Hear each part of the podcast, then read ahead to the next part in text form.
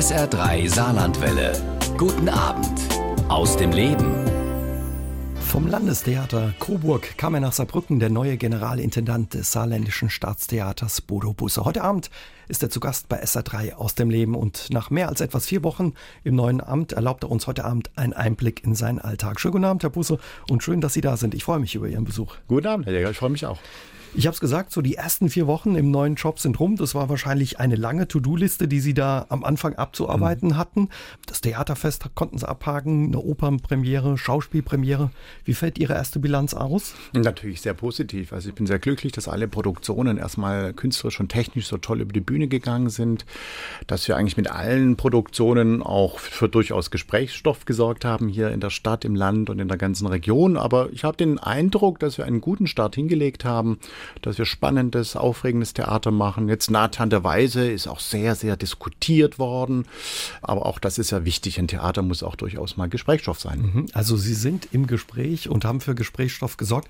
Gestartet mit einer eher selten gespielten Rossini-Oper Guillaume Tell mhm. in vier Stunden. Sie mhm. trauen sich was zum Anfang. Ne? naja, klar. Nein, es ist aber gar nicht so schlimm, wie es sich anhört. Also die vier Stunden gehen sehr schnell über die Bühne. Ich finde es ein ganz zentrales Werk des italienischen oder eigentlich französischen Opernrepertoires und mir ist ja sozusagen auch auch die Pflege nicht nur der Belcanto-Oper sehr wichtig, sondern überhaupt auch der Blick nach Frankreich. Und es ist eigentlich eine der ersten französischen Opern eines italienischen Komponisten. Mhm. Bei mir im Büro sitzt ja eine der größten Kritikerinnen hier bei uns im Haus, die Barbara Krech. Und die haben sie ja schon ganz gut überzeugt. Das will was heißen.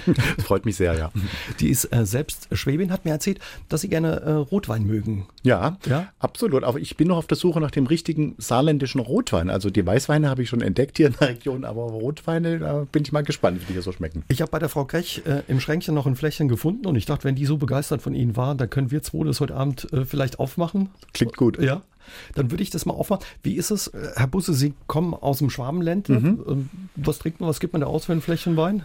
Hat der Schwab will natürlich sparen, gell, aber äh, ein paar Mark legen wir da gerne noch. Klar, ja. freilich. Hauptsache er schmeckt gut und Hauptsache es kostet nichts. Es kostet nichts. Der heute Abend kostet nichts. Ich probiere mal, ob ich den aufkriege, denn den Flaschenöffner, den ich da gefunden habe, der ist nicht so perfekt. Aber erzählen Sie ruhig ein bisschen, Herr Busse. Sind Sie schon ein bisschen angekommen im Saarland und im neuen Amt? Ja, sehr. Also natürlich braucht es eine gewisse Zeit. Ich hatte ja ein, Zeit, ein ganzes Jahr Vorbereitungszeit. Das klingt doch super. Und habe natürlich hier schon viele Kontakte knüpfen können. Ins Haus rein, in die Stadt, ins Land, in die Landesregierung. Das ist ja ganz wichtig, dass man äh, ein großes Netzwerk aufbaut. Theaterarbeit ist für mich vor allem auch Netzwerkarbeit. Man muss viele Synergien suchen und schaffen und wie sagt man so schön in der Biochemie, Synapsen herstellen. Und wenn man Synapsen herstellt, so anderen Kulturträgern, so anderen Institutionen, so Hochschulen, Universitäten, Verbänden, dann entsteht in den Synapsen eben auch elektronische Energie und ein Theater muss elektrisieren. Herr Busse, dann sage ich einfach mal Prost. Prost und schön, dass Sie heute Abend da sind. Er ist gebürtiger Schwabe und war zuletzt Theaterintendant in Coburg. Jetzt ist er der neue Chef im saarländischen Staatstheater. Bodo Busse und uns erlaubt er heute Abend ja einen Blick hinter die Kulissen seines Alltags. Und Herr Busse, was meinen Sie? Den Wein, den ich bei der Kollegin gefunden habe, kann man trinken? Sehr gut. Ist es dann wirklich Anne hier aus dem Saarland? was Französisches ist es. Aber vielleicht meldet sich ja der ein oder andere, der einen guten saarländischen Rotwein kennt, den er Ihnen empfehlen kann, Herr Busse. Was bedeutet das eigentlich, Herr Busse, wenn man so als Theaterintendant äh, wechselt? Naja, es ist natürlich eine Lebensentscheidung. Also man gibt nicht nur einen Beruf und wunderbare Kolleginnen und Kollegen auf zunächst einmal, sondern man ändert ja auch den Schauplatz des eigenen Lebens. Äh, man muss also erstmal das Berufliche organisieren, äh, man muss das private Leben komplett umorganisieren, man muss Abschied nehmen von Menschen, die einem lieb geworden sind, man muss neue Menschen kennenlernen, neue Freundschaften, Bekanntschaften aufbauen. Also sowas hat immer auch was mit dem eigenen Leben zu tun und die Dinge durchmischen sich eben auch. Also es ist beides mit wahnsinnig viel Emotionen verbunden. Abschied nehmen fällt schwer, aber irgendwo willkommen zu werden und neue Menschen kennenzulernen ist auch schön und diese Mischung an Gefühlen, das ist so das Bezeichnende eigentlich. Mhm. Sieben Jahre waren Sie in Coburg mhm. Intendant gewesen. Wie ist das? Hat man da, wenn man quasi jetzt, Sie mussten ja die neue Spielzeit hier vorbereiten, noch einen Fuß eben auch in Coburg und schon einen Fuß hier. Wie funktioniert das? Haben Sie viele Kilometer gemacht im letzten Jahr? Naja, also ich habe vor allem auf der Autobahn gelebt, ganz genau. Also ich bin mehrfach in der Woche äh, hin und her gefahren zwischen Coburg und Saarbrücken. Ich hatte hier viele Gespräche zu führen. Ich hatte ein Haus in Coburg auch noch zu führen. Es war ja so, dass ich mit meinem Oberbürgermeister in Coburg den Deal gemacht habe, dass wenn ich früh aus dem Vertrag gehen darf in Coburg, ich hatte eigentlich noch einen Vertrag bis 2019, ich die nächste Spielzeit, also die jetzt laufende Spielzeit noch vorbereite künstlerisch. Das wird jetzt dort vor Ort von einem Direktorium geleitet. Ich aber parallel eben auch das Saarländische Staatstheater vorbereitet habe. Also ich hatte ein Jahr lang, kann man sagen, also von Mai 2016 bis jetzt eigentlich zwei Theater zu organisieren. Und das fand vor allem dann eben auch erst dadurch statt, dass man eben viel hin und her fährt, ganz mhm. genau. Wie haben Sie von dem Job in Saarbrücken erfahren? Gibt es da eine Stellenanzeige oder ruft da irgendwann einer an und sagt, Mensch, in Saarbrücken suchen die einen neuen Job, Herr Busse, Sie könnten das sein? naja, also ein so großes Theater wie das Saarländische Staatstheater wird natürlich ausgeschrieben in den Fachmagazinen, aber man hört davor natürlich schon. Ich habe erfahren, dass Dagmar Schlingmann nach Braunschweig wechselt und dann sagte schon ein lieber Kollege von mir, der hier in der Nähe in Mainz lebt, ähm, ach Mensch, das ist doch eigentlich mal was für dich. Und äh, wenn so ein großer Personalwechsel ansteht, interessiert man sich natürlich und das war auch der Start Startschuss sozusagen für mein Interesse an dieser Bewerbung. Und dann ist die Ausschreibung gekommen und dann gab es durchaus auch Empfehlungen, die hier äh, eingegangen sind. Und dann habe ich mich beworben und da gab es eine offizielle Findungskommission, ein Findungsverfahren. Das war ganz toll und ganz transparent und sehr, sehr genau. Und einer kann schlussendlich nur den Sieg davontragen. Und ich freue mich sehr, dass man sich für mich entschieden hat. Mhm. Wie läuft so ein Auswahlverfahren ab? Muss man sich das so ein bisschen in Anführungszeichen vorstellen, wie so ein Casting? Oder? Das ist sowas ähnliches wie ein Casting. Also man gibt erstmal eine Bewerbung ab, ein künstlerisches Konzept. Äh, dann wird man eingeladen zu einem Anhörungsgespräch, könnte man sagen. Da sitzen dann eben Vertreter eben der Landesregierung und des Aufsichtsrates und auch externe Berater die einem dann Fragen stellen. Und da weiß man auch nicht wirklich genau, was auf einen zukommt. Also äh, das waren Theaterfachleute, das waren Politiker, die mich hier gefragt haben, natürlich unser Minister auch. Und äh, dieses äh, Auswahlgespräch hat dann sozusagen dazu geführt, dass noch intensivere Gespräche mit mir geführt wurden. Und schlussendlich hat mir die Landesregierung oder das Ministerium ein Vertragsangebot gemacht. Willi aus Zweibrücken, der hat einfach per WhatsApp ins Studio geschrieben, der Busse, er würde gerne von Ihnen wissen, warum am saarländischen Staatstheater nur ausgebildete Schauspieler Sprecherrollen übernehmen dürfen, wenn bei Fernsehproduktionen ja es nicht ganz so streng zugeht. Naja, also zunächst einmal ist ein Staatstheater natürlich eine Bühne mit Profi-Schauspielern, äh, Sängern und Tänzern, das ist ganz klar. Aber wir haben viele Produktionen, wo wir durchaus auch mit nicht professionellen Schauspielern und Schauspielerinnen arbeiten. Wir haben ja ein neues Ensemble aufgebaut, das heißt Ensemble 4. Das ist eine Art Bürgerbühne. Wir versuchen aber diese Bürgerinnen und Bürger in verschiedenen Produktionen zu integrieren. Das heißt, die machen zwar auch eine Eigenproduktion. Diese Spielzeit ist es das Stück Babel. Das kommt dann in der Sparte 4 raus. Sie spielen aber auch aktuell mit in der neuen Produktion Nathan der Weise. Da heißen sie dann das Ensemble der Gläubigen. Sie machen im Nathan mit. Und das sind alles Laien, die keine professionelle Ausbildung haben. Und das sind keine Statistenrollen, sondern die sprechen Texte, chorische Texte, die machen choreografische, szenische Formen. Also da ist das Staatstheater durchaus offen. Wir haben eine tolle Statisterie im Haus, wo man sich auch bewerben kann, wo man mitspielen kann. Aber was sozusagen die großen Solorollen anbelangt, da bauen wir natürlich auch durch die Vorsprechen, die wir ja durchführen, auf die Profis. Das ist ganz klar. Im Grunde ist es egal, welche Ausbildung man als Schauspieler hat. Man muss einfach sehr gut sein und man mhm. muss natürlich das Tech, die Technik des Sprechens und des Spielens beherrschen und äh, des Verkörperns von Rollen. Das ist ja ein Handwerk und wir alle können ja nicht jedes Handwerk, sondern das muss man lernen. Und gerade die Schauspielerei ist ein extrem schwieriges Handwerk, ist eine sehr schwierige Ausbildung und nur ganz wenige kommen da auch wirklich durch. Noch weniger bekommen bekommen dann auch wirklich ein Engagement. Mhm. Ich habe es gesagt, wir wollen ja den Mann an der Spitze äh, des saarländischen Staatstheaters ein bisschen besser kennenlernen. Sie haben es heute Abend schon gesagt, Sie sind Schwab, Sie kommen aus dem Schwabeländle. Ähm, wie sind Sie aufgewachsen, Herr Busse? Naja, also ich bin in einer Kleinfamilie aufgewachsen. Ich habe eine Schwester und meine Eltern haben da in der Nähe von Stuttgart auf dem Land gewohnt, in Filderstadt. Da bin ich aufs Gymnasium gegangen. Das war ein naturwissenschaftliches Gymnasium, aber Gott sei Dank gab es in Filderstadt eine ganz tolle Musikschule. Da habe ich dann mit acht Jahren angefangen, quer Querflöte zu spielen. Das habe ich dann auch fast bis zum Abi gemacht. Später noch Gesang. Ich wollte dann auch zeitlang eigentlich Musiker werden. Ich habe im, im Orchester der Musikschule Flöte gespielt, dann viel Kammermusik gemacht. Ich erinnere mich auch wirklich an Zeiten so ums Abi rum und zwei Jahre davor, dass ich eigentlich fast jeden Tag irgendeinen Termin in der Musikschule hatte. Da bin ich also richtig musikalisch oder künstlerisch sozialisiert worden sozusagen. Dann ist man auf Musikschulfreizeiten an Ostern gefahren. Das war für mich immer das Allerschönste, eine ganze Woche nur Musik machen in verschiedenen Ensembles. Ich habe das auch während dem Studium dann in Tübingen so ein bisschen fortgeführt. Ich habe ja Musikwissenschaft und, und Literaturwissenschaft studiert und Rhetorik, habe aber nebenher in Tübingen auch im Uniorchester gespielt, dann im Chor gesungen der Universität, die Camerata Vocalis. Also der Gesang und das Musizieren und das praktisch Musik ausüben war mir immer sehr wichtig. Mhm. Also Musik hat schon immer eine große Rolle gespielt. Stimmt es, dass Ihr Großvater auch Profimusiker war? Ja, mein äh, Großvater war Soloflötist im Bodensee Sinfonieorchester, hieß das damals. Und er hat wohl ein ganz wertvolles äh, französisches Instrument gespielt. Er wurde sehr schwer krank und äh, konnte dieses Instrument dann wenige Jahre vor seinem Tod nicht mehr spielen, hat es dann an einen Schüler verschenkt. Das ist immer so diese schreckliche Geschichte, die man so hört. Aber ich denke, so die Tradition eben habe ich so ein bisschen fortgeführt, eben auch mit der Querflöte. Also meine Mutter hat dann irgendwann gesagt, wenn du ein Instrument spielst, kann es natürlich nur wieder Opa Querflöte sein. Aber ähm, das ist ein schönes Instrument, das ist sehr vielfältig einsetzbar und ich erinnere mich sehr an diese Querflötenzeit meiner Biografie zurück und bedauere es ein bisschen, dass die jetzt irgendwo in irgendeinem Schrank liegt und vor sich hin staubt. Mhm. Also holen Sie nicht ab und zu noch vor und äh, spielen ein bisschen? Also vor ein paar Jahren habe ich das noch gemacht, als ich Dramaturgin Mainz im Staatstheater war, habe ich mit meinen Kollegen in der Dramaturgie ein Trio gegründet, die Anne Dopaso, die ist jetzt Dramaturgin in Düsseldorf und der Bernhard Gloxin, der ist jetzt in Berlin und da haben wir dann Klaviertrios gespielt mit Cello und Flöte und Klavier einmal in der Woche oder so, aber das war auch das letzte Mal dann. Mhm. Stimmt es, Sie waren mit Ihrer Mutter schon als Kind, als Achtjähriger regelmäßig in der Oper und das hat Sie offenbar begeistert? Ja, also naja, regelmäßig, nicht unbedingt. Sie hat mich so mit acht oder neun Jahren zum ersten Mal nach Stuttgart in die Oper mitgenommen. Ich weiß noch genau, was es war. Das war nämlich Rosalka von Antonin Dvorak. Ich kannte diese Oper aus einem Film im Fernsehen. Er wurde mal verfilmt. Das fand ich ganz toll. Mich hat diese Musik fasziniert und die Geschichte eben auch, dieses Märchen von der kleinen Seejungfrau. Und dann hat mich mit dieser Oper eigentlich der Opernvirus getroffen. Und dann bin ich später auch regelmäßig in der Tat mit einer Schulfreundin immer nach Stuttgart in die Staatsoper, haben uns stundenlang angestellt, sind dann nachts entweder mit dem Omnibus noch über eine Stunde nach Hause gefahren oder haben Anhalter gemacht.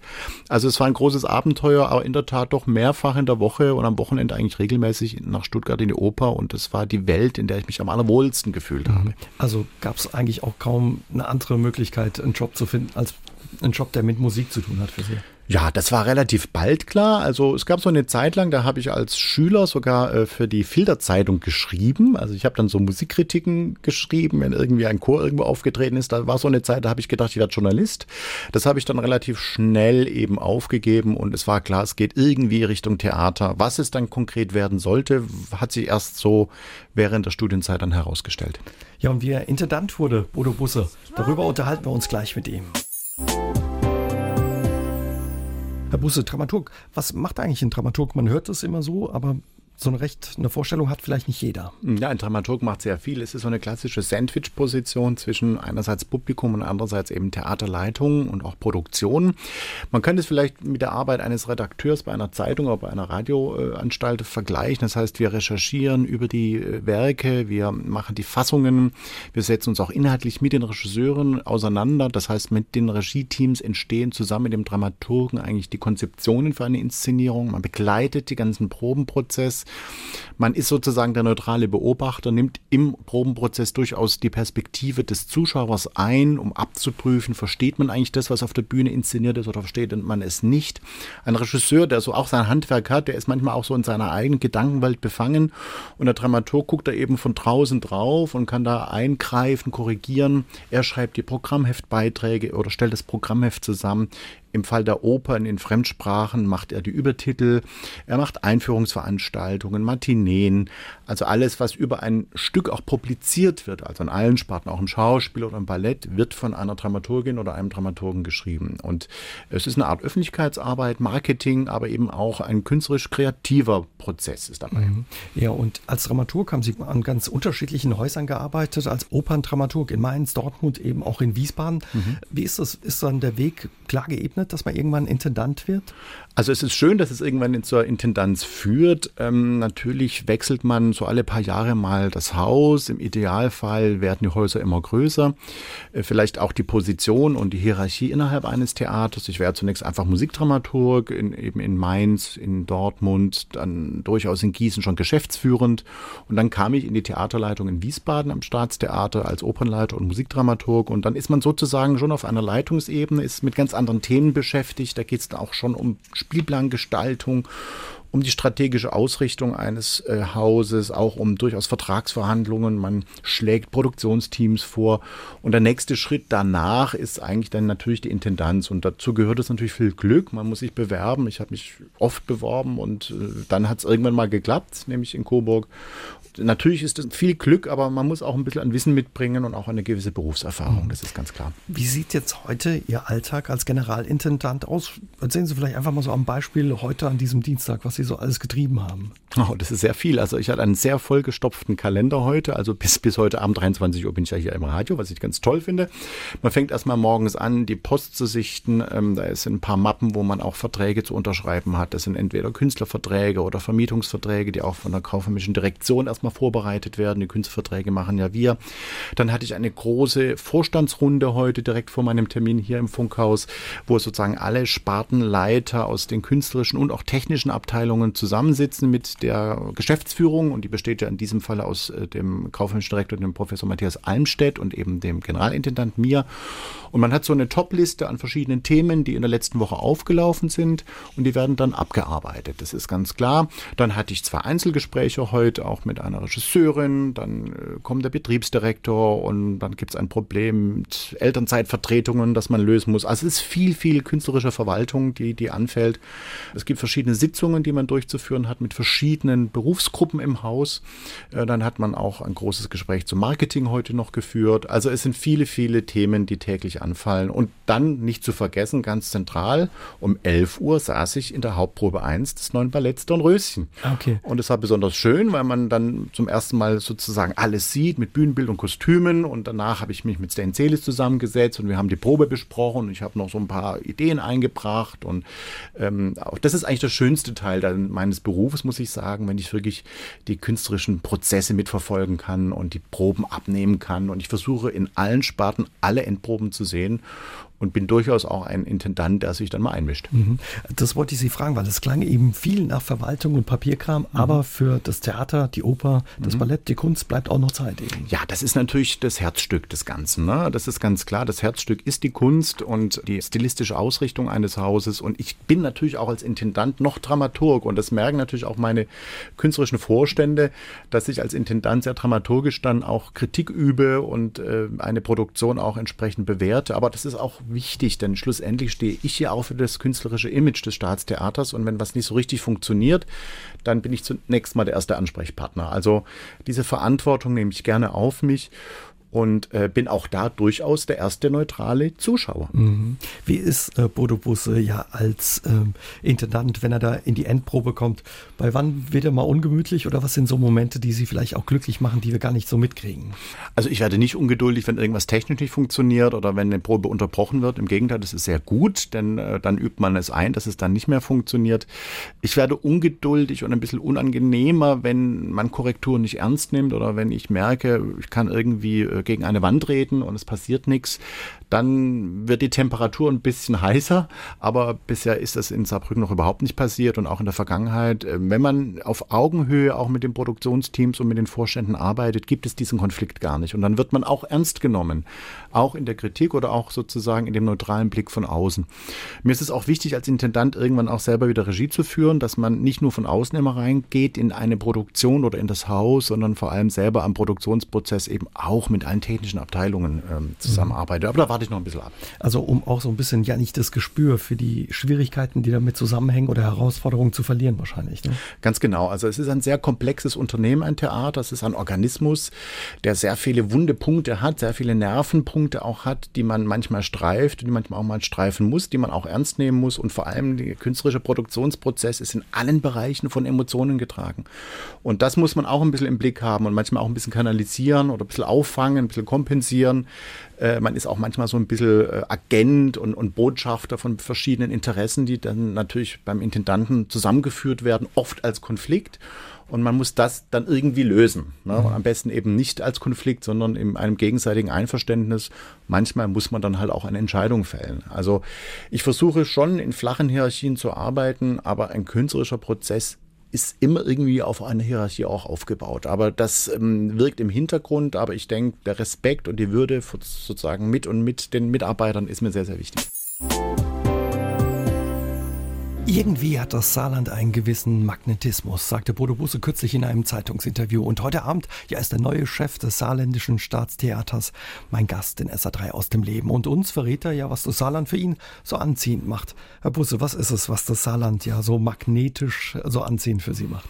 Na, auf jeden Fall die Vielfalt im Sinne der Kultur, des Genusses, äh, der Lebensqualität, der Natur auch. Also ich verbinde mit dem Saarland immer, das sieht man übrigens auch von unserer neuen Farbe, also und beim Corporate Design einen blauen Himmel und unheimlich viel Waldgegend. Und natürlich auch die Saar, die sich da durch diese schönen Landschaften schlängelt und diese große berühmte Kehre macht.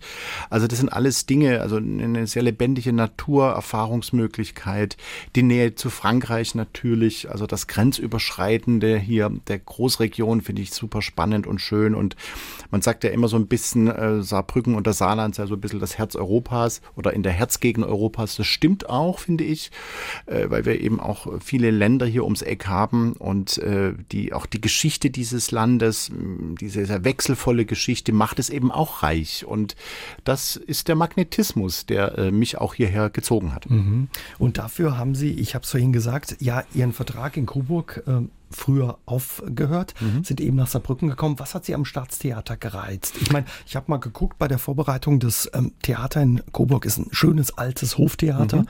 mit knapp, ich glaube, ähm, 450, 430 Plätzen. Mhm. Hier hatten Sie sich jetzt mhm. ja plus minus verdoppelt, aber mhm. was hat das Staatstheater für Sie interessant gemacht? Ja, das sind ja sehr viele Aspekte. Zunächst mal ist es natürlich das Staatstheater oder das Theater einer Landeshauptstadt. Wir befinden uns in einer Landeshauptstadt. Das ist schon mal ganz entscheidend, dass ein solches Staatstheater ganz anders aufgestellt ist, nicht nur finanziell und personell, sondern von den Gestaltungsmöglichkeiten. Es sind diese drei Spielstätten mit der alten Feuerware, der Sparte 4 und dem großen Haus. Das ist schon mal eine Spielstätte mehr als in Coburg.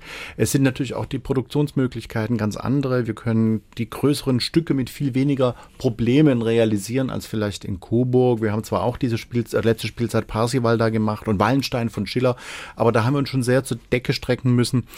Im Grunde genommen ist das Schöne hier am Staatstheater, dass man das gesamte Repertoire hier ab abbilden kann, also von der barocken Zeit bis in die Gegenwart in allen Sparten, äh, dass wir das also sozusagen die Möglichkeit haben, das ganze Theatererbe, das uns gegeben ist, abzubilden, darzustellen und auch weiterzuführen. Und es sind auch die vielen Universitäten und Hochschulen hier in der Region, die ähm, auch das Theater durchaus beleben. Also wir sind ja in einer Kooperation jetzt auch mit der Hochschule für Musik Saar. Wir führen Gespräche mit der HBK, mit der Hochschule für Bildende Kunst. Ähm, es sind also viel, verschiedene Netzwerke, die wir aufbauen und das macht eben ein großes Staatstheater auch aus. Und ähm, natürlich das große Einzugsgebiet bis hinein nach Frankreich. Äh, wir wissen ja, dass wir doch auch viele Besucher hier aus der Lorraine und sogar aus dem Elsass haben. Auch das macht dieses Haus sehr attraktiv. Eben auch die Buntheit, die Vielfalt, die Möglichkeit der Mehrsprachigkeit, das Grenzüberschreitende. All das, was vielleicht das Saarland an sich ausmacht, bildet sich eben auch im Staatstheater ab. Und das macht es eben attraktiv. Mhm. Also ist die Entscheidung nicht so schwer gefallen für Sie, nach Saarbrücken zu kommen? Nein, gar nicht. Waren Sie vorher schon mal im Saarland? Sie haben vorhin gesagt, Sie haben es hier schon mal probiert oder wollten hier schon mal, ja, quasi andocken? Das ist ja meine Lieblingsanekdote, die, ich mich, also die mich persönlich mit dem Saarland Staatstheater verbindet. Ich war junger Regieassistent am Opernhaus Zürich. Ich wurde immer als Gast verpflichtet von Produktion zu Produktion, habe da ganz tolle Sachen gemacht, habe Robert Wilson assistiert, Götz Friedrich äh, und vielen anderen wunderbaren Regisseuren, Ruth Berghaus, die mich ja auch sehr geprägt hat als Künstlerin, als Theaterdenkerin und äh, wollte aber einen festen Job. Und dann war irgendwie hier am Saarländischen Staatstheater eine Stelle ausgeschrieben. Da habe ich mich beworben. Das Schöne ist, meine jetzige Mitarbeiterin hat mich damals dann eingeladen und hat gesagt, ja, der Generalintendant lädt sie zu einem Vorstellungsgespräch ein. Dann war ich dann also hier, habe dann ein Gespräch mit meinem Amtsvorvorgänger, Herrn Kurt-Josef Schildknecht, geführt und bekam dann ein paar Wochen später die Absage, nein, also Sie werden nicht Regieassistent, leider, wir haben das Haus intern besetzt.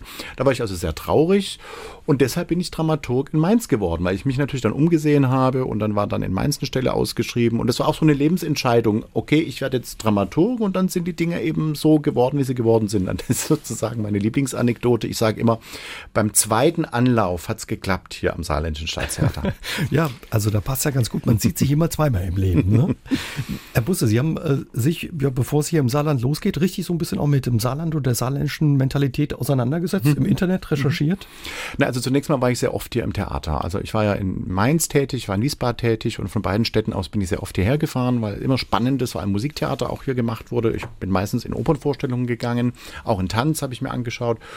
Und dann, als es dann konkret wurde mit Saarbrücken, habe ich mich natürlich mit der Landesgeschichte, mit der Mentalität, mit den vielfältigen Möglichkeiten, die man hier hat, eben beschäftigt. Und es ist auch ganz wichtig, das gehört eigentlich zur Grundrecherche. Man muss schon ein bisschen nicht nur Land und Leute kennen, sondern ein bisschen was über die Geschichte, über die Art, wie der Saarland nach außen hin strahlt, dass Bildung hier einen großen Stellenwert äh, hat, eben allein durch die vier Hochschulen in der Stadt, ähm, dass überhaupt auch die freie Kultur- und Kunstszene hier sehr gefördert wird. Auch das befruchtet natürlich auch ein Staatstheater. Also es ist ein Ort, wo die Kultur und der kulturelle Austausch einen Ort hat und ähm, wo eben auch der Genuss einen Ort hat. Das Herrliche ist doch, man kann über den St. Johanner Markt gehen, wann man will. Es ist immer was los. Man trifft immer Menschen, man kann essen, man kann trinken und da, wo man also auch genießt, wo man das Leben genießt, hat auch die Kultur und die Kunst einen, eine Heimstatt. Und das ist ja hier so. Und all das stellt man eben fest, wenn man sich ein bisschen mit dem Saarland beschäftigt.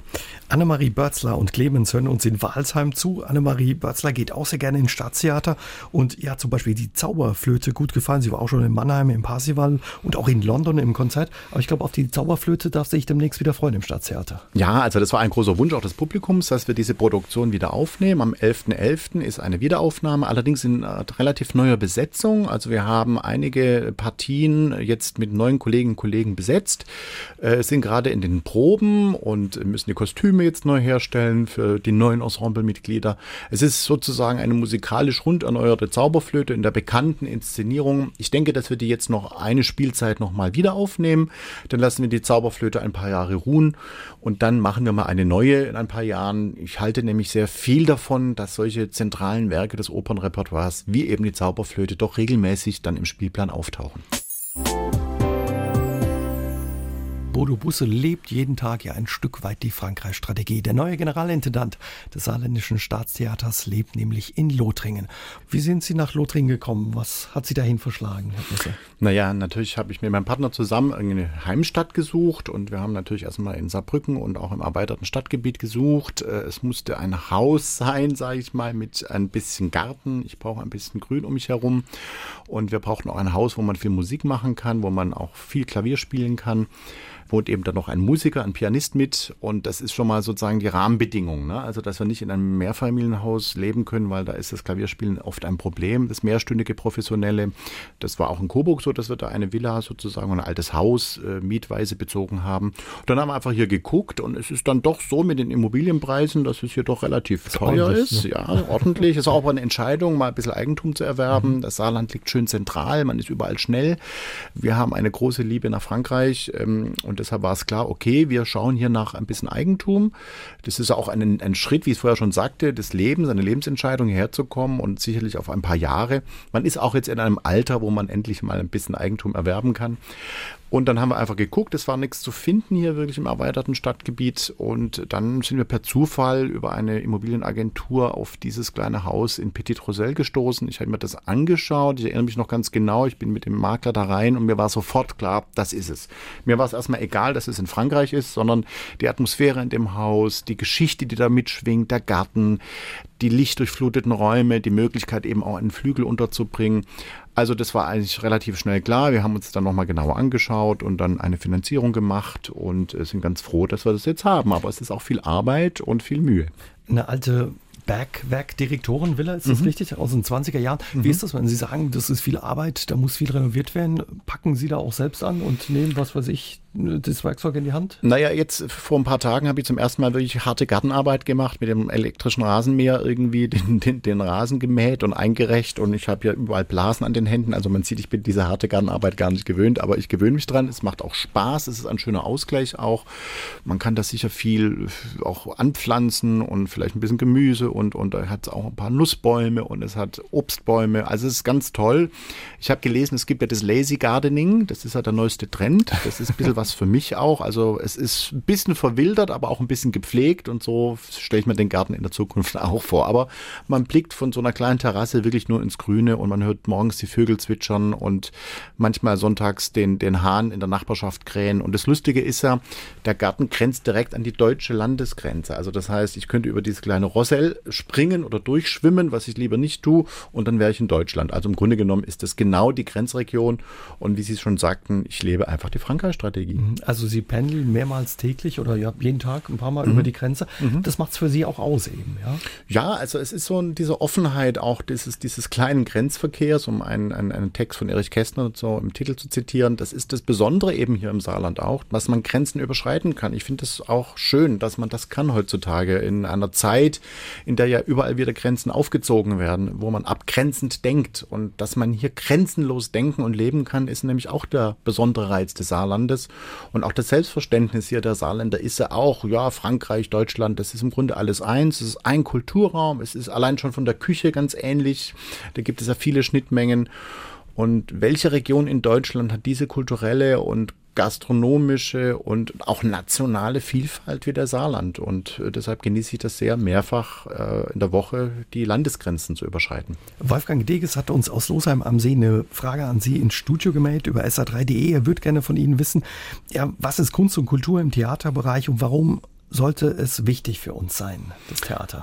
Oh, das ist eine sehr komplexe Frage. Also Theater ist äh, durchaus der gesellschaftliche Kit, den wir so notwendig haben. Ich sage immer mal so, äh, Theater ist ein Ort, wo man soziale Prozesse ausprobieren kann. Und in einer Zeit, wo wir viele gesellschaftliche Veränderungen erleben, die auch problematisiert werden, die von verschiedenen politischen Seiten unterschiedlich beleuchtet werden, ist es wichtig, einen solchen Ort von Utopien zu haben. Utopien im Sinne von, wir überlegen, wie wir leben, wie wir leben könnten, wie wir nicht leben sollten, wie wir vor allem miteinander umgehen umgehen könnten. Und was ich vorher sagte, mit einem Ort, wo man soziale Prozesse einübt, darum geht es vor allem, dass wir üben, uns einüben in Empathie, in Toleranz, in, in Mitmenschlichkeit. Äh, das Theater ist ein Ort humaner Fantasien, immer gewesen, von der Antike bis in die Gegenwart. Und es wurden immer politische Themen eigentlich diskutiert, ohne jetzt die Tagespolitik zu imitieren. Aber äh, natürlich ist der Theaterort, ein, ein politischer Ort ein, von Auseinandersetzung, von Diskurs, von auch Selbsthinterfragung und das aber in einem geschützten Raum der Kunst. Das ist das Entscheidende. Das unterscheidet auch die Kunst vom öffentlichen politischen Diskurs, dass wir diesen geschützten Raum der Kunst haben, wo wir auch mal auf bestimmte Fragen keine Antworten geben.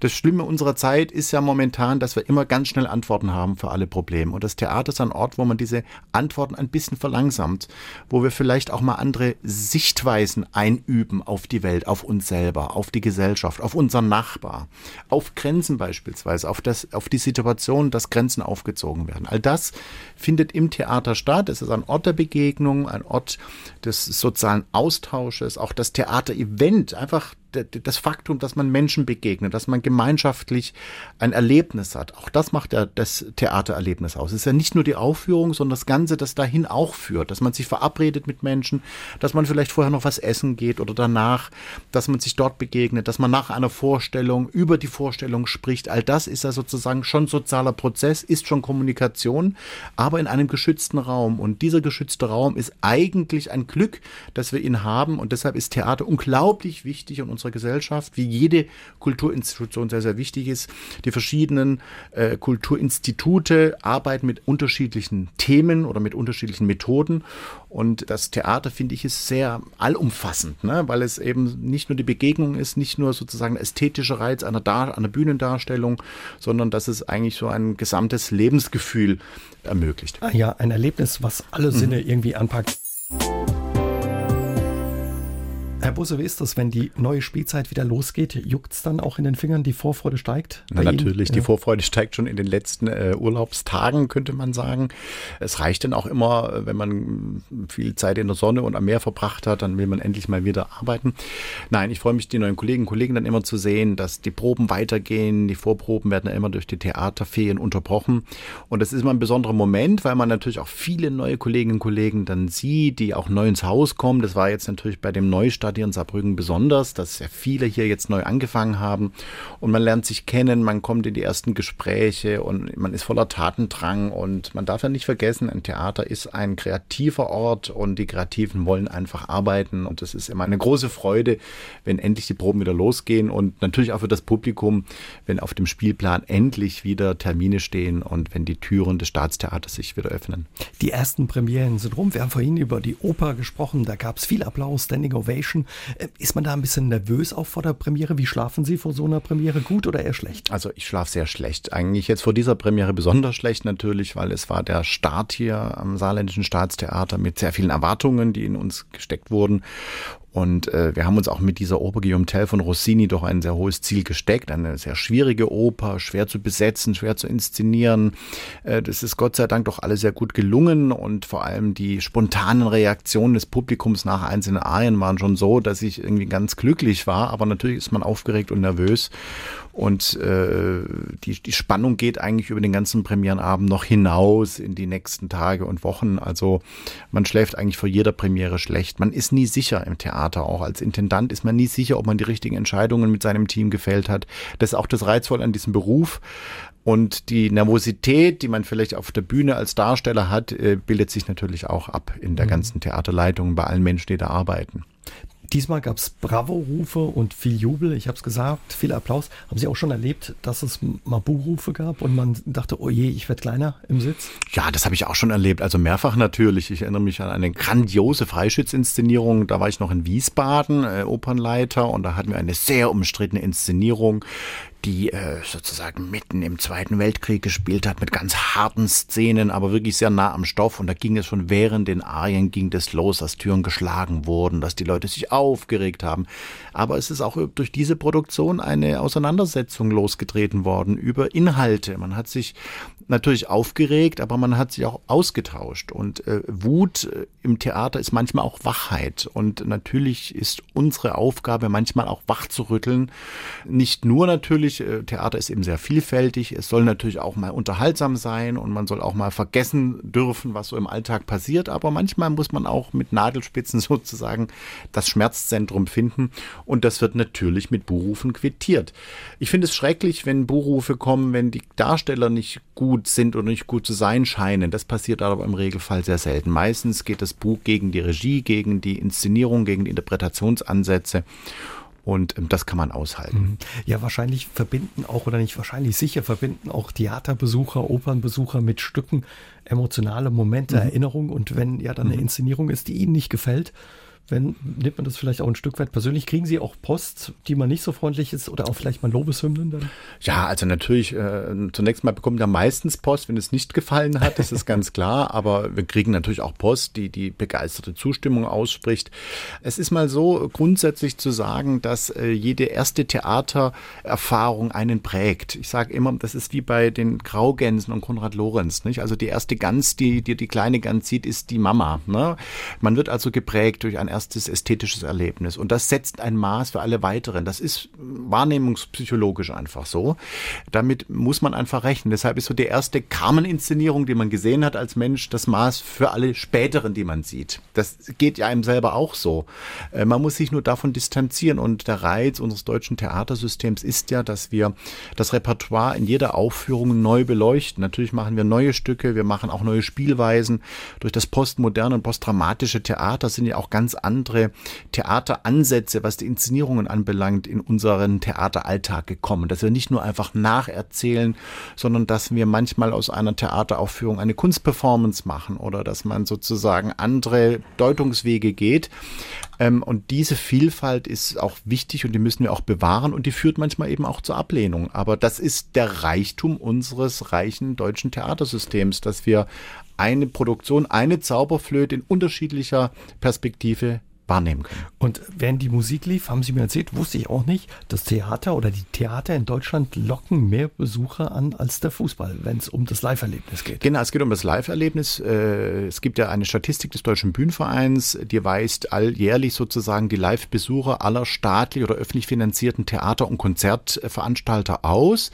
Das sind immer rund 35 Millionen Menschen, die in die deutschen Theater und Konzerte gehen.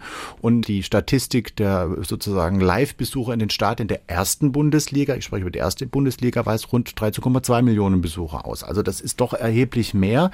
Äh, man soll die Zahlen nicht immer gegeneinander ausspielen. Manchmal sind wir Intendanten allerdings doch in einem politischen Rechtfertigungsdruck, Gott sei Dank hier im Saarland nicht. Aber ich habe das durchaus manchmal doch anwenden müssen, diese Kennzahl, um zu sagen, Leute, wenn wir über Kulturförderung sprechen, sprechen wir wie im Sport, sage ich mal ganz neutral, über ein Massenphänomen. Es sind viele Menschen, auch junge Menschen, die in die deutschen Theater und Konzerte gehen. Die Zahlen sind wachsen. Auch gerade im Konzertbereich sehen wir, dass die Besucherzahlen steigen. Und das ist ein großes Glück. Und deshalb muss man diese Kennzahl manchmal ganz strategisch nennen. Die theaterlose Zeit ging zu Ende mit einer Oper Guillaume Tell, vier Stunden lang und ja mit Theaterstück Nathan der Weise. Was haben Sie in nächster Zeit noch vor?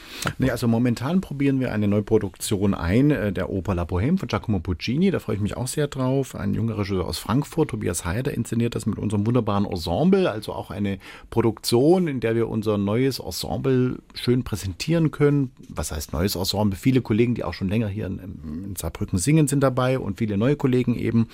Das probieren wir gerade. Dann gehen in der, äh, im Schauspiel gehen bald die Proben für Bezahlt wird nicht los. Eine Komödie von Dario Fo, die dann in der alten Feuerwache kommt. Eine junge Regisseurin macht das. Johanna Wehner, die gerade in Wiesbaden Riesenerfolg hatte mit einer äh, Opernuraufführung. Äh, wir freuen uns sehr, dass auch sozusagen die jungen Regietalente jetzt ihren Weg nach Saarbrücken finden. Natürlich gibt es dann auch im vorweihnachtlichen Programm My Fair Lady, ein großes, wunderbares Musical, ähm, das Thomas Winter inszeniert für uns. Dann für die Opernfans gibt es noch die Salome im Frühjahr. Eine Ausgrabung auch im Bereich des Musiktheaters. Es ist mir auch sehr wichtig, dass wir nicht nur die Kernwerke des Repertoires zeigen, sondern auch durchaus mal vergessene Werke wieder aufführen, wie eben die Oper Der Sturm von Frank Martin, ein schweizerischer Komponist. Ein Werk aus den 50er Jahren, das viel zu wenig gespielt wird. Ich glaube, die letzte Aufführung in Deutschland war irgendwie vor 30 Jahren in Frankfurt. Äh, eben eine Oper nach dem äh, Stück von Shakespeare. Da freue ich mich sehr darauf. Dann haben wir eine zeitgenössische Oper in der alten Feuerwache, Solaris. Das kennt man vielleicht als Roman und als Film. Ist ein äh, Science-Fiction von Stanislav Lem, spielt auf diesem Raumschiff, das sich diesem Planeten Solaris nähert, wo dann den Astronauten merkwürdige Dinge widerfahren. Das ist von Michael Obst vertont worden. Das ist eine ganz interessante Raumkonstellation, die wir da aufbauen in der alten Feuerwache.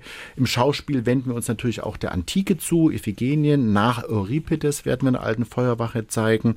Es gibt natürlich im großen Haus noch einen richtigen Musical-Kracher, nämlich die Blues Brothers dann.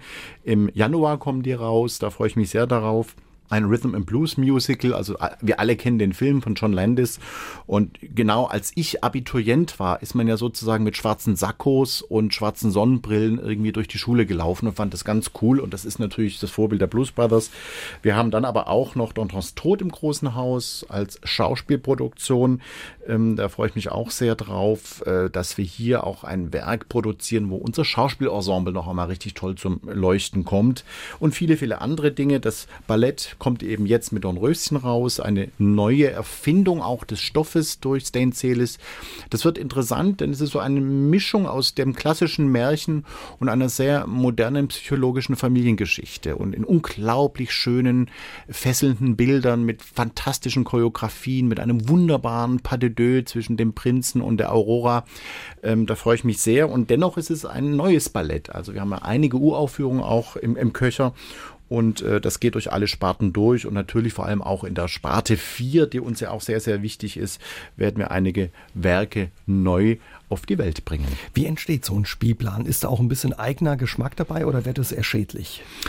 Naja, also das ist natürlich ein sehr kollektiver Prozess. Ich bin ja nicht allein verantwortlich sozusagen für den Spielplan, sondern ich habe meine Spartendirektoren, Spartenleiter und eine wunderbare Dramaturgie. Man trifft sich dann regelmäßig zu Planungssitzungen, zu Planungsgesprächen, verfolgt aber auf der anderen Seite natürlich bestimmte Strategien, die ich auch durchaus gesetzt habe. Eben die Ausgrabung von unbekannten äh, Werken des Musiktheaters, das zeitgenössische Musiktheater, die Barockoper ist mir sehr wichtig, weshalb wir ja mit der Hochschule für Musik Größus machen.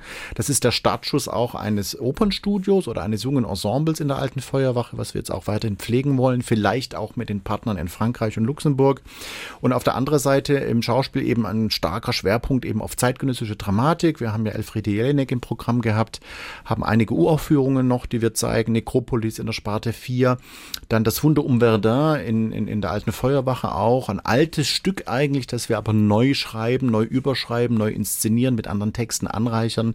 Auch das ist uns sehr, sehr wichtig, die zeitgenössische Dramatik. Und wenn wir uns den Klassikern zuwenden im großen Haus, im Schauspiel, dann eben auch in einer sehr neuen Sichtweise, wie jetzt bei Nathan dem Weisen, wo ja noch Texte von Mark Ravenhill drin sind. Also auch da die äh, Auflage sozusagen kein museales Theater zu machen, sondern das inhaltlich neu zu füllen und unserem Wissen, unserem Bewusstsein nahezubringen.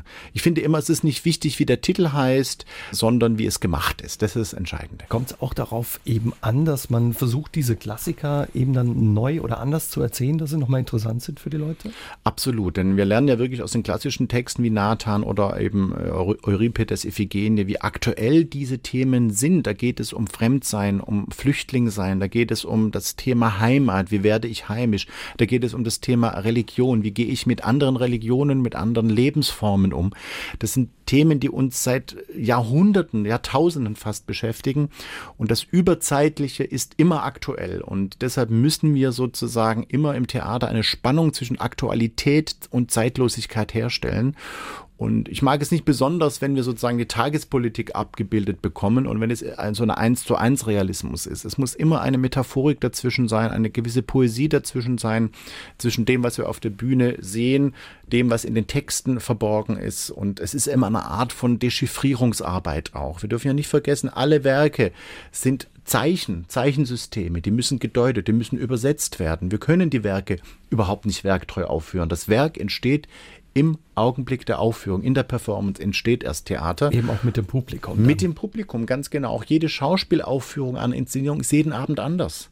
Also wenn Sie unser Nathan zwei, dreimal hintereinander anschauen, werden Sie feststellen, wie sich dieser Abend entwickelt, wie die Energieströme zwischen Publikum und Spielern, zwischen den Spielern untereinander immer anders sind. Und das macht es eben unverwechselbar und unterscheidet Theater eben auch von Kino und vom Fernsehen.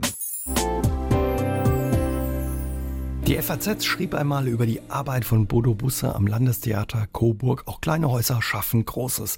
Das saarländische Staatstheater Busse ist nicht ganz so klein wie das Landestheater in Coburg. Wir haben vorhin schon drüber gesprochen. Kann man sagen, plus minus doppelt so groß. Aber was ist Ihr Ziel? Was haben Sie sich vorgenommen für Saarbrücken?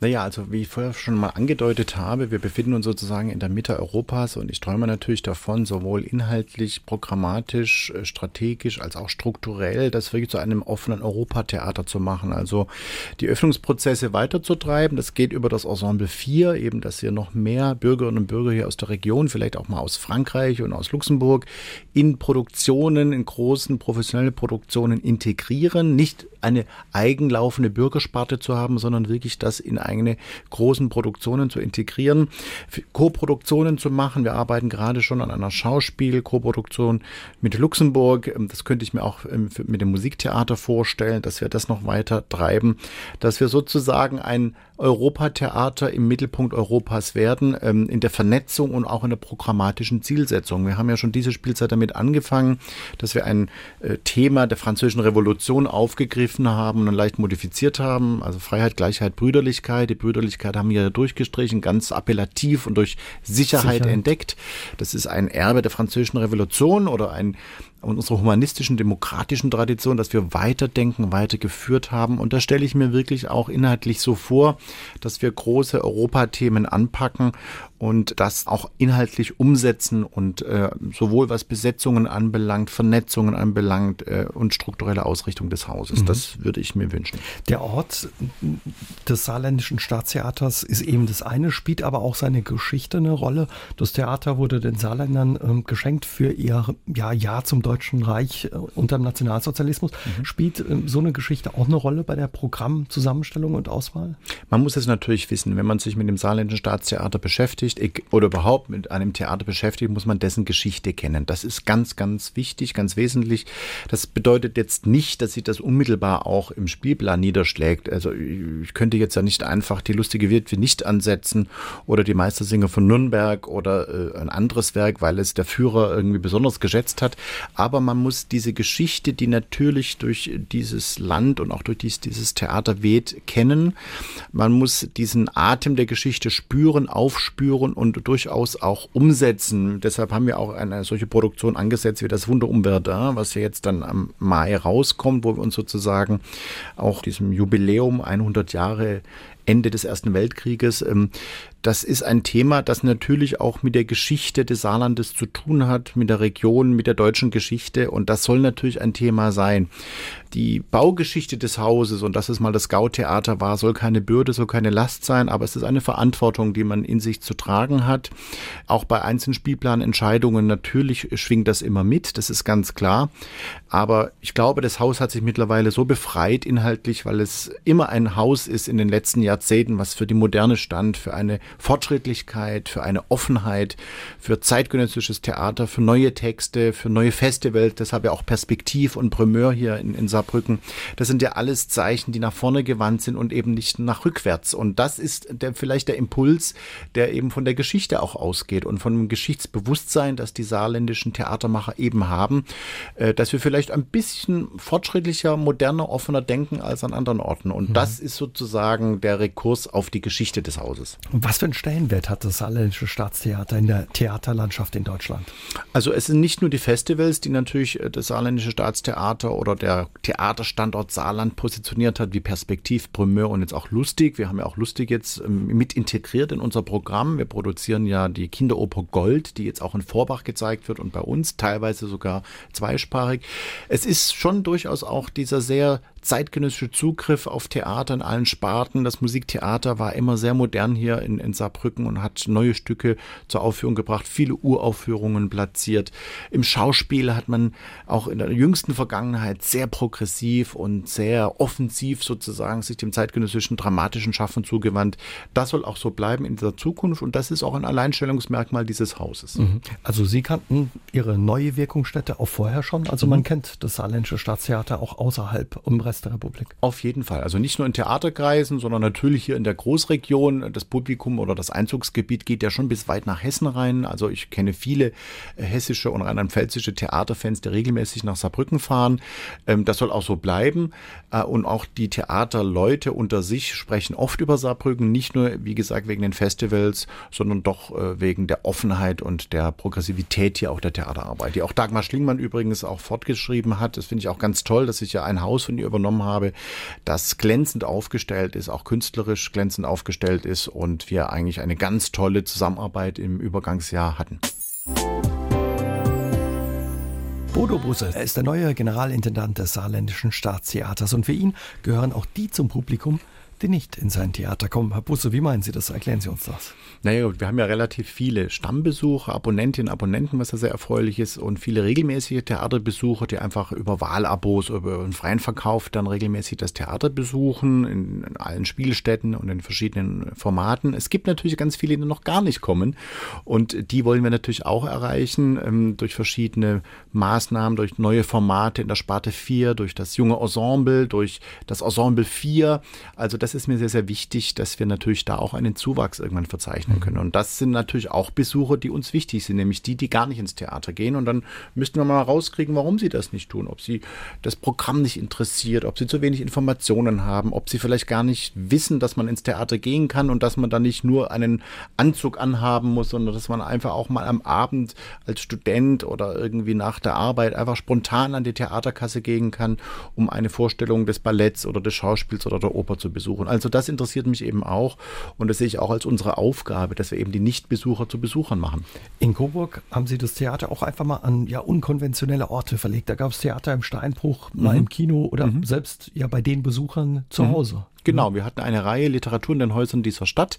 Da haben wir dann, das war an einem Tag, äh, verschiedene Lesungen in Privatwohnungen gemacht. Man hat sich dann hinterher in einem Gasthaus getroffen und noch über diesen Abend nachsinniert. Das war sehr, sehr schön. Das könnte ich mir auch vorstellen, natürlich. Äh, dieses Format wurde auch schon mal ausprobiert im Rahmen von Primeur, so viel ich weiß, aber nicht wirklich fortgeführt. Das würde ich sehr gerne auch machen.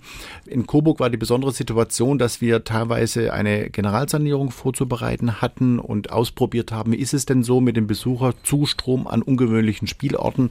Da hatten wir so unterschiedliche Erfolge, um das mal so zu sagen.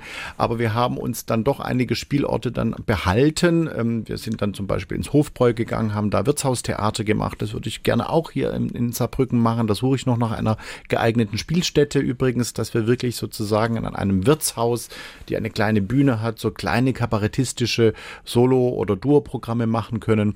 Das ist mir sehr wichtig, Satelliten aufzubauen. Also dass wir, und das ist, hat eben auch was mit den nicht Besuchern zu tun, dass das Theater eben auch mal rausgeht aus den angestammten Spielstätten. Wir haben das jetzt schon angefangen mit dem Format äh, Probenstart. Da haben wir jetzt auf dem Theaterschiff zum Beispiel das Licht im Kasten vorbereitet. Wir werden für die Produktion das Wunder um Verdun, vielleicht sogar nach Verdun fahren mit einer kleinen Besuchergruppe. Das müssen wir noch organisieren. Das war eine Idee von unserem Chefdramaturgen Horst Busch. Also diese Satelliten sind mir sehr wichtig. Vielleicht können wir mal was oben an, an der Universität machen. Ähm, es gibt wunderbare Stücke, die man in Kirchen aufführen kann. Es gibt interessante Kinderstücke, die wir auch beispielsweise in Coburg im Klinikum gespielt haben. Also diese Formate, dass wir sozusagen an Nicht-Theaterorte gehen, hat eben auch etwas zu tun, Nicht-Theaterbesuche zu erreichen und die Vielfältigkeit und auch das Netzwerktheater zu mhm. demonstrieren. Was für einen Eindruck haben Sie vom ja, saarländischen Publikum? Das ist ja hier kein großstädtisches Publikum. Muss man da auch Zugeständnisse machen oder sind die Saarländer sehr offen? Also ich habe die Saarländer als sehr offen und neugierig jetzt schon erlebt, ähm, auch allem Neuen sehr aufgeschlossen. Man hat natürlich so seine Meinung, aber es ist durchaus so, dass man neugierig ist und dass man diese Neugierde eben auch äh, kommuniziert. Das finde ich auch schön und das ist für uns Theatermacher auch wichtig, dass wir auf diese Neugier auch durchaus setzen können. Natürlich gibt es in jeder großen Theaterstadt bestimmte Vorstellungen, bestimmte Erwartungshaltungen. Die wollen wir auch einerseits erfüllen, manchmal auch die Erwartungen erfüllen, indem man sie woanders hinlenkt. Ich finde immer, Theaterarbeit hat etwas mit Verführung zu tun. Und Verführung heißt, man holt jemanden irgendwo ab, man findet Vertrauen zu ihm, es entsteht eine, eine Art von Erotik. Ja, Theater hat auch viel was mit Erotik zu tun. Und dann verführt man den Besucher irgendwo anders hin und hat vielleicht auch mit einem ganz konventionellen Werk wie My Fair Lady oder Così fan tutte oder Nathan dem Weisen dann eine Erfahrung an einem anderen theatralischen Ort. Und das ist das Ziel, mhm. das wir immer erreichen wollen. Verführung ist das eine, aber Mut gehört, glaube ich, auch dazu, wenn man mhm. ins Theater kommt. Und Sie bedanken sich, glaube ich, auch schon mal beim mhm. Publikum für den Mut. Ich habe äh, gelesen oder gesehen bei der Vorbereitung, 2014 haben sich in Coburg ja bei Ihren Gästen für den Mut bedankt bei einer Lohnkrähenpremiere. Ja, das in der Tat, das war eine, eine, es war jetzt nicht der große Lohengrin von Richard Wagner, den haben wir auch gemacht. Wir haben parallel dazu eine Lohengrin-Vertonung von Salvatore Jarino gemacht. Das ist ein zeitgenössischer italienischer Komponist, der sozusagen einen Elsa-Monolog geschrieben hat. Es ist ein, ein, also nur für eine Sängerin und ein kleines Orchester. Ich habe das selber inszeniert und ähm, es waren relativ viele Besucher bei der Premiere da. Es war im freien Verkauf. Natürlich war das Haus nicht voll. Und deshalb bin ich vor das Publikum gegangen und habe mich für den Mut bedankt, sozusagen eine Karte für eine Produktion eines Werkes zu kaufen, das sie gar nicht kennen. Das sind immer die Besucher, vor denen ich besonders viel Respekt auch habe, weil es gehört nicht nur Mut für uns Theaterschaffenden dazu, Theater zu machen, ungewöhnliches Theater, sondern eben auch auf Seiten des Publikums muss man manchmal Mut haben, ein Werk anzuschauen, das man zuvor noch nie gesehen hat. Musik aus einem Musical. Ja, man kennt es aus der Disco, aber in mhm. Wirklichkeit mhm. aus dem Musical. Ja, also I Am oder M ist die große Hymne oder der große Hauptsong der Figur Sasa aus dem Musical La Cage voll, ein Käfig voller Narren. Könnten wir mal hier im Saarländischen Staatstheater machen. Ich glaube, es war neulich irgendwie im Zellfestival in Merzig. Das ist eigentlich ein politischer Song, nämlich sozusagen ein, ein Travestiekünstler muss sich selber verleugnen, weil sein Lebenspartner sagt, äh, meine Familie kommt, die möchten hier keinen Schwulen haben, du musst jetzt mal aus dem Haus gehen. Und äh, er muss aber als Travestie-Star Sasa einen Song singen und schickt alle anderen Bühnenkünstler weg und sagt, okay, ich bin der ich bin und ich bekenne mich zu meinem Leben. Deshalb hat dieser Song, der eigentlich so ein Disco-Song geworden ist, eigentlich einen wunderbaren politischen Hintergrund der Stonewall-Bewegung. Jörg Quack hört uns in Saarbrücken zu und er würde von Ihnen gerne wissen, Herr Busse, ja, wie Sie die von Ihnen vorgetragenen Vorhaben für die vier Sparten Ihres Hauses umsetzen möchten in Anbetracht ja des Budgets oder der Finanzen, die ja auch immer begrenzt sind, im Saarland auch wahrscheinlich am Staatstheater. Ja, das ist natürlich ein ganz großes Thema, äh, dass wir natürlich auch mit äh, sozusagen mit Rechtsträger und allen zuständigen Ministerien ja sehr offen und, und sehr konstruktiv auch diskutiert haben. Die Sparauflagen des Staatstheaters in der Vergangenheit waren ja enorm. Das Staatstheater hat einen großen Beitrag in den vergangenen Jahren geleistet, eben zur Haushaltskonsolidierung des Landes. Nun ist im neuen Koalitionsvertrag der Landesregierung ein ganz klares Bekenntnis zur Kultur, zum Kulturstandort des Saarlandes und vor allem allem auch zum Staatstheater, was ich ganz, ganz toll und großartig finde. Und man hat sich im Rahmen der Koalitionsverhandlungen auch darauf geeinigt, dass ähm, die Tarifsteigerung des öffentlichen Dienstes, die ja sozusagen auch alle Theatermitarbeiterinnen und Mitarbeiter betrifft, in den verschiedenen Tarifverträgen nun auch gedeckt werden. Das heißt, sie werden, wir bekommen sozusagen die Tariferhöhung vom Rechtsträger jetzt noch äh, bezahlt. Das heißt jetzt nicht, dass wir mehr Geld bekommen. Äh, es ist eine realistische Deckelung des Etats. Das ist aber gut. Es bedeutet nämlich, wenn die Tarifsteigerung bezahlt und ausgeglichen wird vom Land, dass nicht noch weitere Einsparungen notwendig sind. Denn wenn man so, man muss sich das so vorstellen, ne? die, es gibt einen feststehenden Etat und wir müssen aber jedes Jahr mehr bezahlen, weil es Tariferhöhungen Für gibt. die Lohnerhöhung. Für die Lohnerhöhung. Und wenn dieser Betrag nicht ausgeglichen wird, schmilzt der Etat immer mehr ein und die freien Mittel für die Kunst werden immer geringer. Am Ende müsste man eine Sparte schließen oder man müsste sich von einer Spielstätte verabschieden. Man müsste also strukturelle Einschnitte vornehmen. Und ich bin sehr glücklich darüber, dass sich die äh, saarländische Landesregierung darauf geeinigt hat, in allen Fraktionen, dass man diese strukturellen Einschnitte dem Staatstheater nicht zumuten kann und will. Es ist ein wichtiger Kulturträger in diesem Land.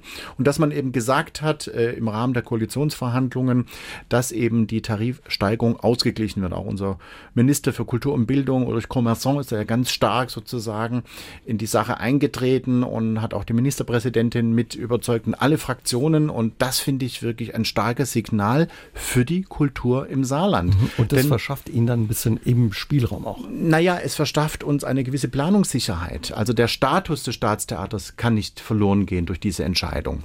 Mhm. Die Mittel sind nach wie vor knapp. Äh, die, die, auch die Produktionskosten steigen natürlich ständig, die Materialkosten.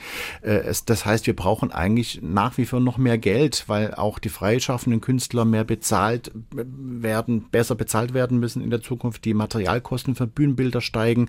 All diese Etats sind eingefroren und das ist auch im Grunde eine reale äh, Minderung des Etats, weil wir sozusagen die Inflation noch nicht mitmachen.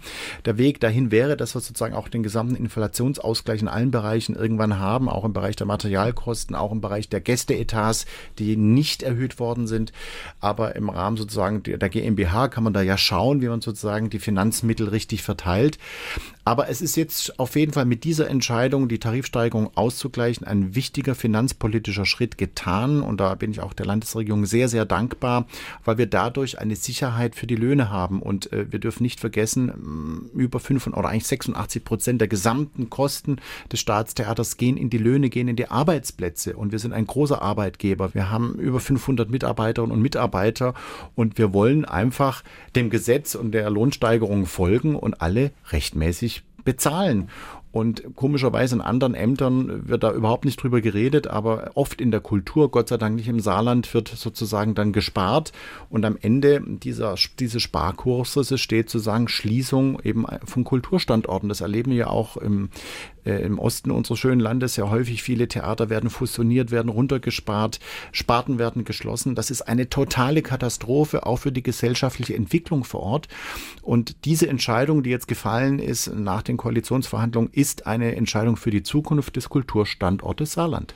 Spielen da eben auch die Besucher und die Anzahl der Besucher sicherlich eine Rolle für die Zukunft des Hauses? Guckt man ähm, da regelmäßig drauf auf die Gäste, wie viele Gäste da waren? Ja, natürlich. Es ist auch ein Teil des, des Budgets, also die Ein Einnahmen, die wir haben. Das müssen wir mitkalkulieren. Das ist ja sehr, ganz, ganz sehr, sehr schwierig sozusagen. Einnahmen, die Zuwendungen und all das sozusagen äh, als Grundlage der Gesamtfinanzierung äh, zu sehen und auch die Sponsorengelder, die wir bekommen, dass sozusagen die Gesamtfinanzierung steht ja auf verschiedenen Säulen.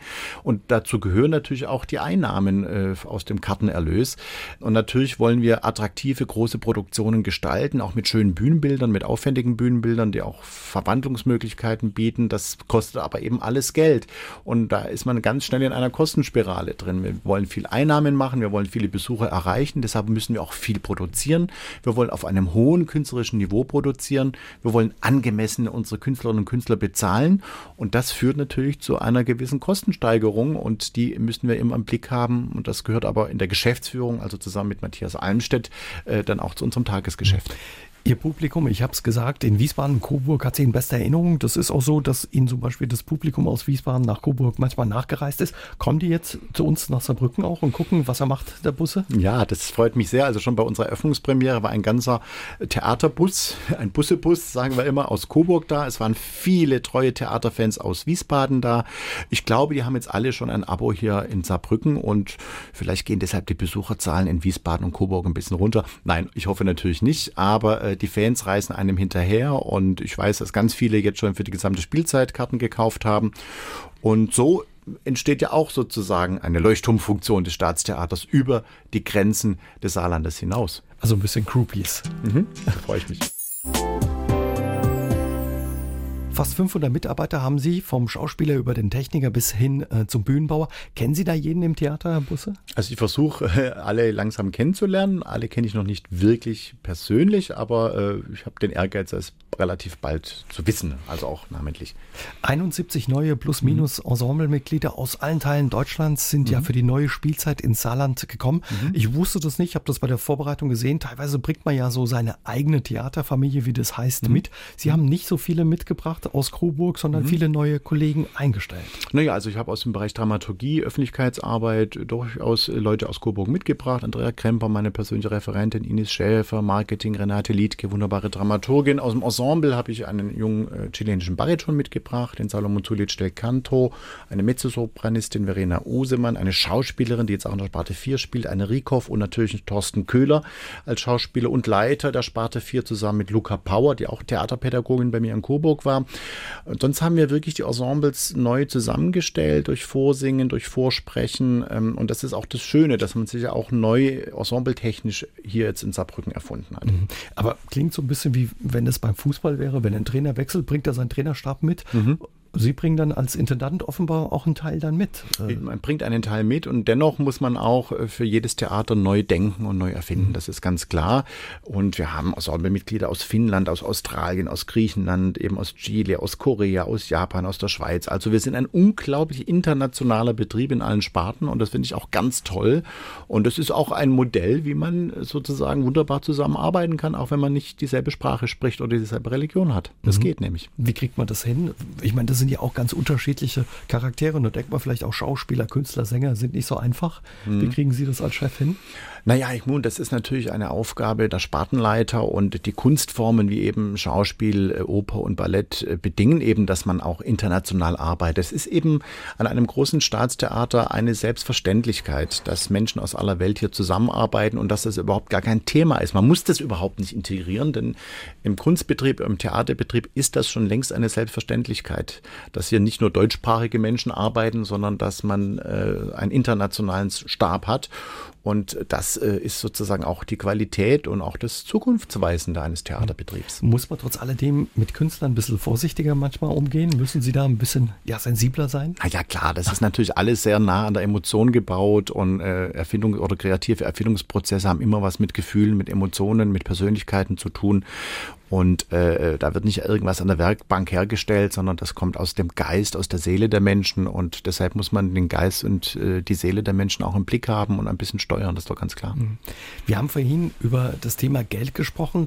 Man hat offenbar, glaube ich, auch die falsche Vorstellung, was zum Beispiel ein Sänger und Schauspieler verdient. Wo mhm. fängt es an und wo hört es auf? Ja, das ist ein sehr schwieriges Thema. Wir haben jetzt äh, im Deutschen Bühnenverein beschlossen, dass die Mindestgage bei 2000 Euro liegt, also ab April nächsten Jahres. Momentan liegt sie bei 1850 50 Euro. Also wenn Sie wirklich Anfänger sind, ins erste Engagement treten, also nicht in ein Folgeengagement, sondern als Anfänger von den Hochschulen direkt ein, ein Engagement treten, verdient man mindestens 1850 Euro. Man kann das ein bisschen höher machen. Natürlich steigert sich das dann von Jahr zu Jahr. Einerseits durch die Tariferhöhung, andererseits durch eine individuelle Gagenerhöhung, die man immer machen kann. Aber natürlich ist das Gagenniveau nicht besonders beglückend. Das muss ich einfach mal so sagen. Und ich kann da auch nicht wahnsinnig viel dran ändern. Man hat einen gewissen Gestaltungsspielraum natürlich. Aber so richtig reich kann man da nicht werden. Und deshalb versuchen wir auch unseren Künstlerinnen und Künstlern Freiräume zu geben, dass man mal gastieren kann als Sänger oder Schauspieler. Das ist nur bedingt möglich an einem großen Repertoirebetrieb wie bei uns. Also die also sozusagen die Lohnstruktur ist nicht unbedingt ausschlaggebend, dass man sagt, ich möchte unbedingt Schauspieler oder Sänger werden, sondern das ist natürlich die Arbeit am Theater, der Idealismus, der da mitschwingt. Und ich bin selber im Tarifausschuss des Deutschen Bühnenvereins. Da ist es ein großes Thema, dass wir sozusagen sagen, hier auch für die freischaffenden Künstler, für die Gastregisseure und so weiter doch angemessene Löhne bezahlen können. Äh, das ist noch ein weiter Weg. Es wird wahnsinnig wenig bezahlt, wahnsinnig wenig verdient. Wir haben ja auch viele Familien in unserem Theater, Familienväter, Familienmütter, die in unseren Ensembles sind und eben eine Familie unterhalten müssen. Das ist manchmal gar nicht so einfach. Das weiß ich auch, ähm, das wissen wir alle und das ist ein Thema, um eben auch die Lohnkosten ein bisschen zu erhöhen und deshalb brauchen wir auch mehr Zuwendungen. Das ist einfach so. 1800 ist die Untergrenze, beziehungsweise 2000 die mhm. Obergrenze, ist aber auch nicht so weit entfernt. Ne? Das ist nicht so wahnsinnig weit entfernt. Man sollte jetzt nicht immer so über Zahlen sprechen. Das variiert dann schon, wenn Sie länger im Beruf sind. Wenn Sie ein erfahrener Schauspieler sind oder Sänger oder Tänzer, verdient man natürlich ein bisschen mehr. Das ist ganz klar. Das ist ja auch individuell auszuhandeln, die Gage. Wo ist man Bühne. Naja, also wenn Sie, wenn Sie mit dreieinhalb nach Hause gehen, ist es schon mal ein guter mittlerer Lohn sozusagen. Und äh, dann geht es nicht weit in die Spitzen. Das ist einfach so. Das ist aber an allen deutschen Theatern so. Und es ist eben ein großes Thema, dass wir in der Tat wirklich zu wenig bezahlen, gerade im unteren Anfängerbereich. Und gerade die Anfänger, die Menschen, die frisch von den Hochschulen kommen, müssen oft am meisten arbeiten oder haben die meisten Vorstellungen zu spielen oder zu singen. Ähm, da ist ein großes Missverhältnis. Äh, es gibt ja auch einen Zusammenschluss vieler Ensemblesprecher im Ensemble-Netzwerk. Es ist ein großes Thema. Wir führen da offene Gespräche. Ich fordere auch immer alle äh, Ensemble-Mitglieder auf, durchaus sich in den Gewerkschaften zu engagieren. Also die GdBA ist eine Gewerkschaft zum Beispiel von Schauspielern und Sängern. Es ist wichtig, dass wir einen Tarifpartner haben, dass wir die Tarifentwicklung im Blick haben, aber wir haben einfach auch nicht mehr Geld. Das ist ja ein Kreislauf, wie ich schon also angesprochen das, habe. Das ne? Thema Geld spielt am Theater auch eine große Rolle. Nichtsdestotrotz, ähm, kurz vor Schluss, Herr Busse, gibt es noch etwas, wovon Sie träumen oder so ein, ein, Stück, was Sie sich für Saarbrücken vielleicht auch vornehmen, wo Sie sagen, das würde ich gerne noch inszenieren? Naja, also wir nehmen uns den Ring des Nibelungen im Musiktheater vor ab nächster Spielzeit. Das werden zwei junge ungarische Bühnenkünstlerinnen inszenieren und ausstatten. Das ist äh, ein großer Wunsch, den ich auch mit nach Saarbrücken gebracht habe, hier endlich mal einen Ring des Nibelungen zu machen. Man hat die anderen Wagner-Opern schon produziert und vielleicht werde ich selber auch mal wieder ans Regiepult treten. So eine Oper wie Peleas und Melisande von Debussy schwebt mir so vor, könnte ich mir vorstellen. Ich liebe so Werke, die so eine poetische Zwischenwelt aufmachen und viele Emotionen in Zwischenwelten, in surrealen Welten verorten könnte ich mir vorstellen, aber ich möchte erstmal das Haus und seine Mitarbeiterinnen und Mitarbeiter und vor allem das Publikum besser kennenlernen, bevor ich sozusagen vom Intendantensessel wieder in den Regiesessel wechsle. Da sind wir gespannt, was kommt, Herr Busse. Vielen Dank für Ihren Besuch heute Abend und vielen Dank, dass Sie uns mitgenommen haben, ja, in Ihre Welt, die Theater- und Musikwelt. Ich danke Ihnen für das tolle Gespräch. Und die Sendung mit Bodo Busse gibt es nochmal als Podcast auf sr3.de zum Nachhören. Kommenden Dienstag ist Heino mein Gast, genau. Der Heino. Mit bald 80 Jahren tourt er immer noch durch die Republik und füllt große Hallen. Kürzlich stand er beim SA3 Dorffest auf der Bühne und bei der Gelegenheit haben wir geplaudert. Über 50 Jahre Heino auf der Bühne und über sein Leben. Ich würde mich freuen, wenn Sie dann vielleicht auch wieder dabei sind. Bis dahin, passen Sie gut auf sich auf, kommen Sie gut durch die Woche. Tschüss und gute Nacht, sagt Ihr Uwe Jäger. SR3 aus dem Leben. Immer dienstags im Radio, danach als Podcast auf sr3.de.